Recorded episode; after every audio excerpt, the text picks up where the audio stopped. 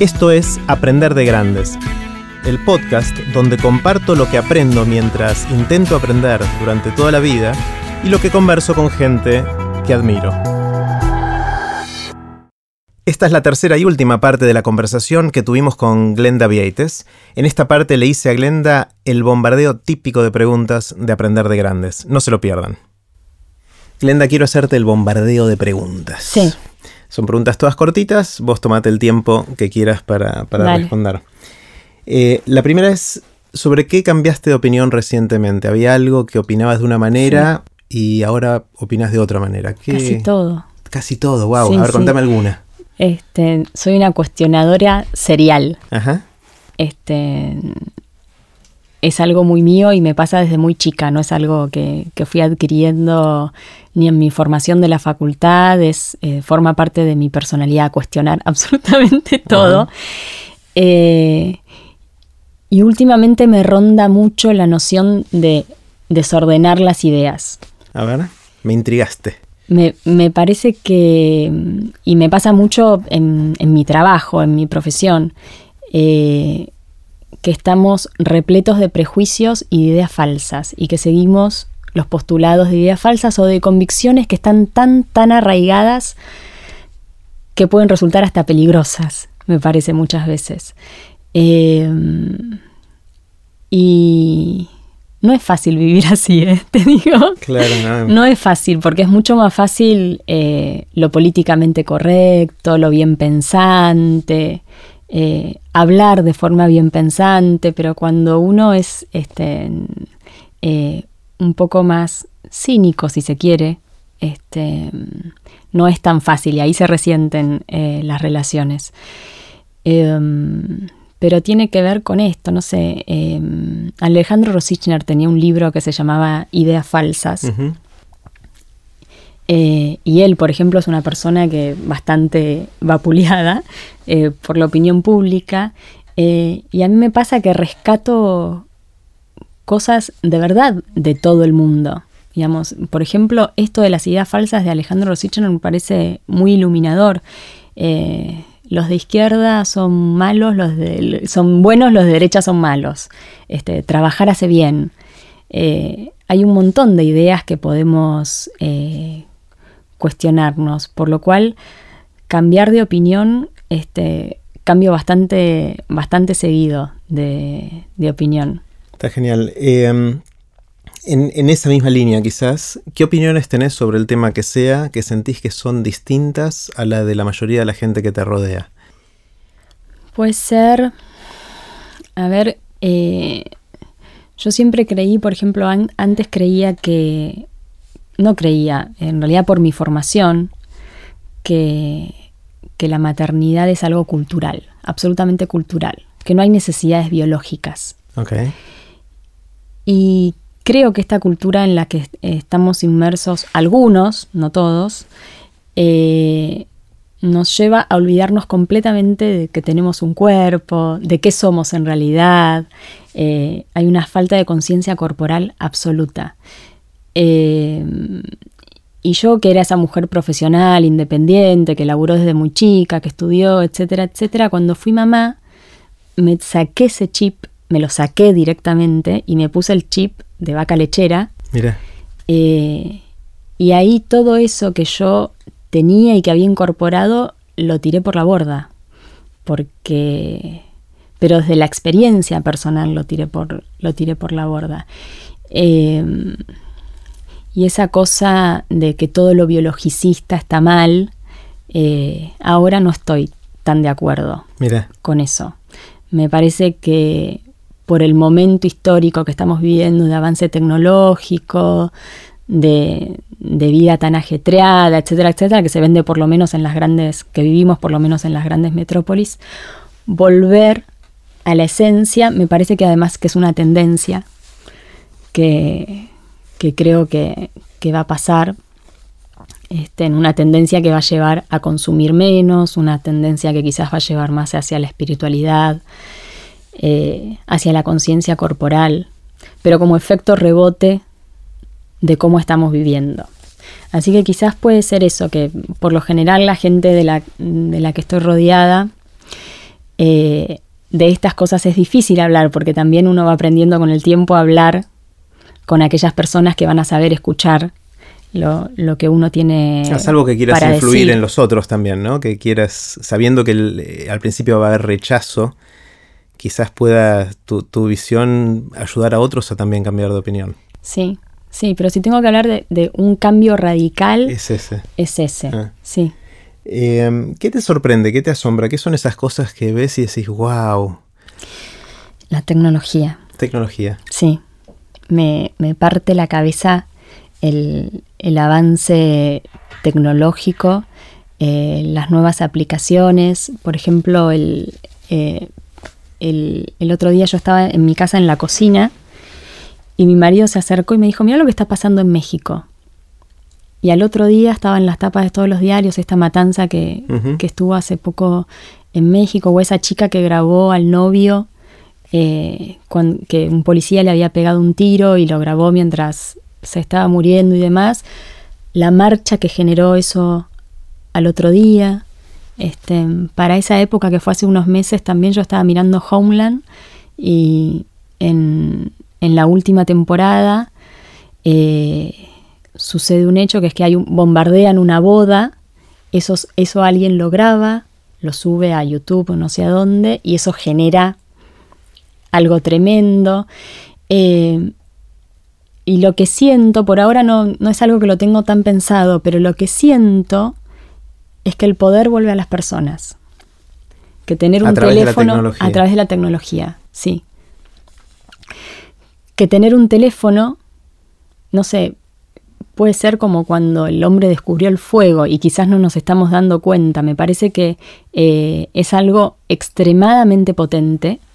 Eh, hay mucha gente que está laburando en relación, en relación a eso. Eh, y los critican quizás por naif o si son ideas muy sencillas. Por ejemplo, lo que está haciendo Santi Siri me parece buenísimo con respecto a cómo utilizar la tecnología para ayudar a que la democracia sea más democrática de alguna forma. Y esa idea tan sencilla y tan naif de que haya un legislador que vote lo que votó la mayoría a través de una aplicación o, no sé, porque tampoco sé tanto de tecnología, pero me maravilla y me alucina. Eh, que es una idea tan sencilla. Y digo, ¿y por qué lo sencillo tiene que ser malo? ¿Por qué hay que dudar de lo sencillo. claro. porque sea simple. Em, esas cosas me alucinan, el poder de las redes sociales, la inmediatez, que todo sea en vivo. Para los, para los que laburamos de periodistas eh, alguna vez, los diarios hoy nos resultan algo absolutamente eh, antiguo, porque todo lo que vos podés leer en un diario, ya lo leíste ayer en la red social en la que vos estás suscripto a las páginas que a vos te interesan. Eh, eso me parece, es, lo que más me asombra. Y me asombra mucho el uso que hacen los niños de la tecnología, porque me pregunto qué va a pasar con eso. Claro. Eh, y lo relaciono hace este año, un día iba en el auto, yo vivo en provincia y creo que mi hijo nunca había pasado por ahí, yo iba en el auto y pasaba por la casa de gobierno. Y le pregunté a mi hijo, le digo, Manu, esa es la casa de gobierno, la Casa Rosada, ahí es donde trabaja Macri, el presidente. Y le digo, ¿sabes quién es Macri? Tiene cinco años, seis ahora. ¿Sabes quién es Macri? Sí, el, presidente. ¿Y a vos te gusta? No. ¿Y por qué no te gusta? ¿Y, por qué tiene, alguien tiene que decidir por mí? Wow. Me contestó. Y, y eso me, me disparó a pensar ¿Qué onda? ¿Qué va a pasar con los chicos que están acostumbrados a que nadie decida por ellos? Glenda, ¿tenés alguna habilidad inútil? Pues es una habilidad es útil. Si es una habilidad es útil.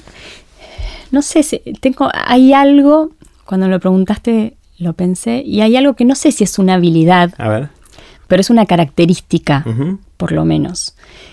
Eh, y es que soy es difícil de creerme, ¿eh? pero soy inmune a la publicidad. Absolutamente inmune. Es muy, es muy difícil que en un supermercado compre algo que no necesito, por ejemplo. No registro de qué son las publicidades Me molesta mucho la publicidad en Internet, muchísimo, muchísimo. Me parece muy agresivo que, te, que, te, que se te abran páginas a las cuales vos no quisiste entrar. No me gusta, me parece que le van a tener que encontrar la vuelta a eso, por lo menos para personas. Para vos. Por lo menos para mí. Eh, y no registro de qué, qué producto me quieren vender, ¿no? Como que Te Eh, pasa de largo eso. me pasa de largo, pero no solo me pasa de largo, me bloqueo directamente. Supongo tiene que ver que por mi profesión siempre estoy más pendiente de observar los hilos y de cómo están hechas las cosas, cómo está hecha una película, cómo está hecha una serie, eh, cómo está hecha una publicidad, cómo está hecho un libro, cómo está hecho un programa de radio. Más que el mensaje en sí. Más que el mensaje, exacto. Estoy más pendiente de la forma que del mensaje, entonces eh, es muy difícil que me puedan vender algo que no necesito. Mm. Antes hablamos de Tom Sawyer y de cómo te, te marcó de alguna manera, o tenés el recuerdo que fue el primer libro que, que te impactó. Sí. ¿Qué otras lecturas a lo largo de la vida fueron las que, las que te impactaron, te transformaron, hicieron Sí. que, que seas la que sos hoy? Sí.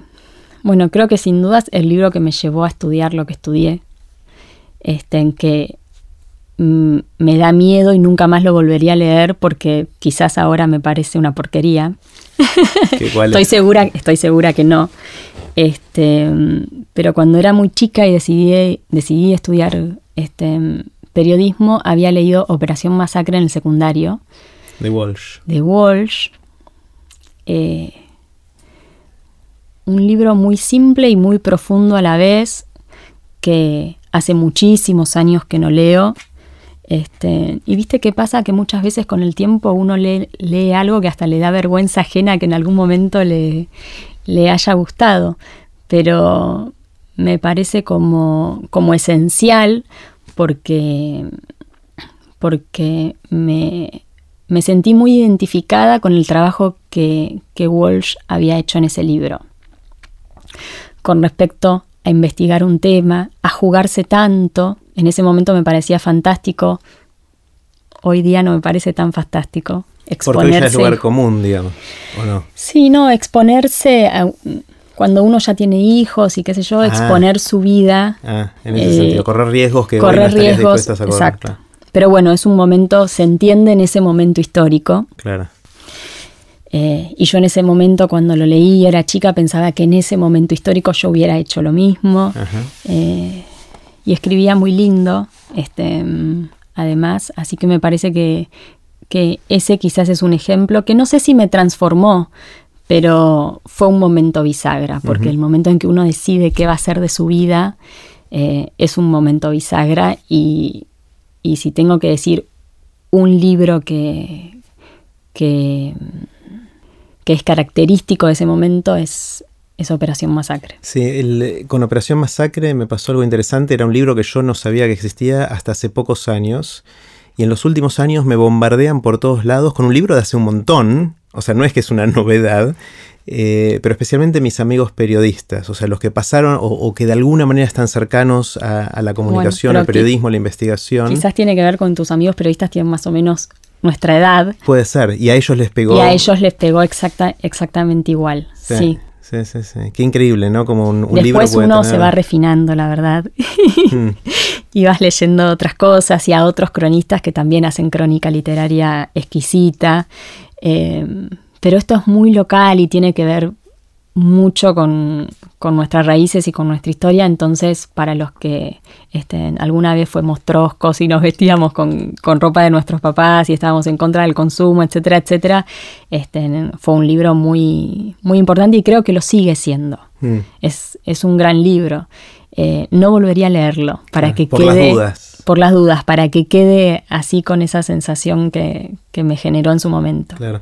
Glenda, si te despertara alguien a las 3 de la mañana, te sacudiera y te dijera, Sí. Glenda, ¿de qué Sí, trabajas? ¿Qué le dirías? Periodista. Periodista. Y no esa- trabajo de periodista, Claro. pero soy periodista. O sea, no te Soy una consideras periodista que trabaja, sí, sí, soy una periodista que trabaja editora, sí. Sí. Porque el, el periodismo es la forma estulente para ver el mundo. O sea, ¿por qué, por qué te definís así? Y creo que sí, fue mi formación, eh, es lo que estudié. Eh, trabajé más años de periodista que editora. De todos modos, el trabajo de editor es muy parecido al trabajo de periodista. También trabajé como editora en periodismo. Eh, pero sí, creo es lo que pongo cuando viajo. Así que creo los que formularios sí, de migración. sí. O lo que pongo para llenar este, en un formulario en el colegio de mi hijo. Eh, y porque editor hay que explicarlo además. Claro, que claro, no, no es claro que es. No queda claro. Sí, sí, Sí. sí, sí. sí.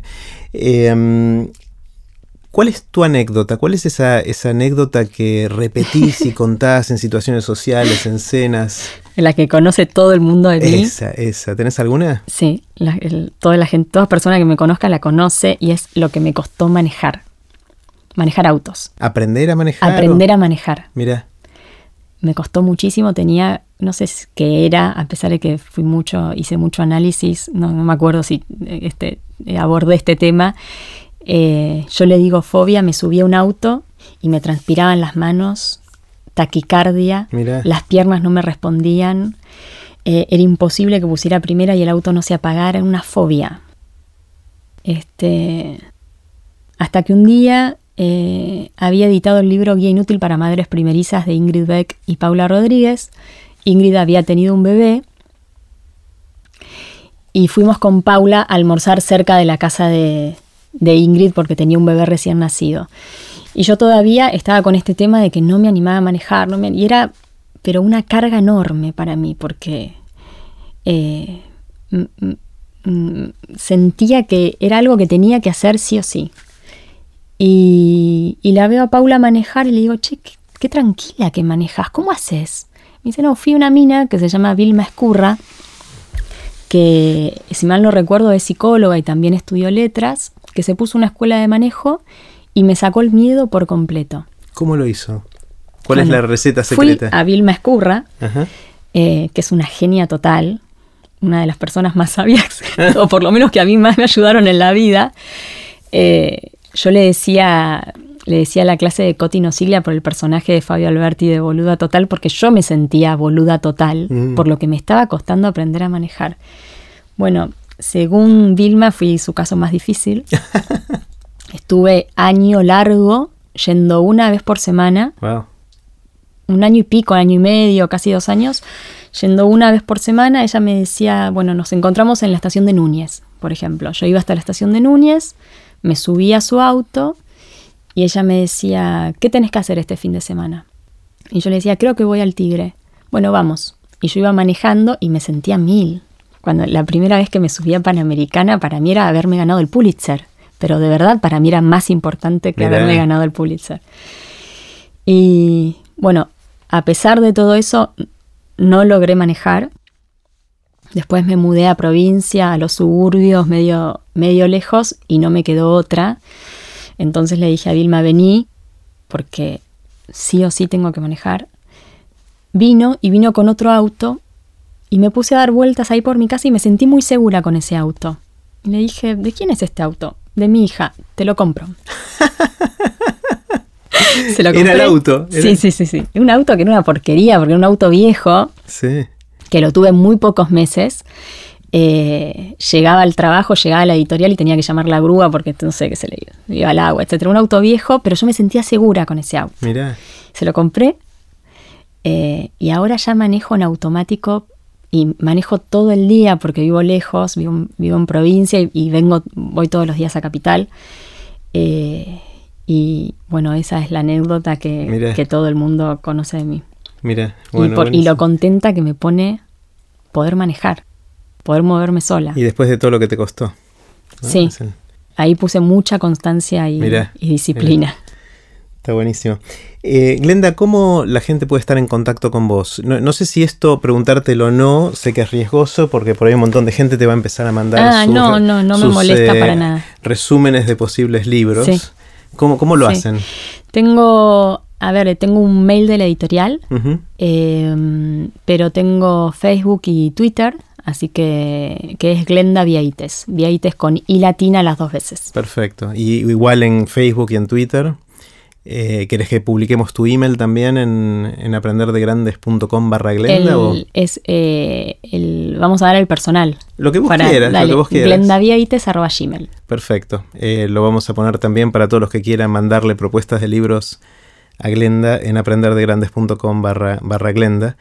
Eh, Glenda, un placer. eh, charlar. Eh, Igualmente. gracias, gracias por, por compartir toda tu experiencia y sabiduría. Bueno, muchas gracias. Y así terminó, ahora sí, la conversación con Glenda Vieites. Puse los links relevantes en aprenderdegrandes.com barra Glenda. Espero que la hayan disfrutado. Recuerden que pueden suscribirse para no perderse ningún episodio de Aprender de Grandes en aprenderdegrandes.com.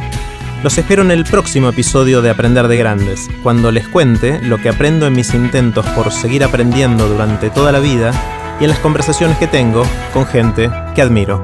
Chau.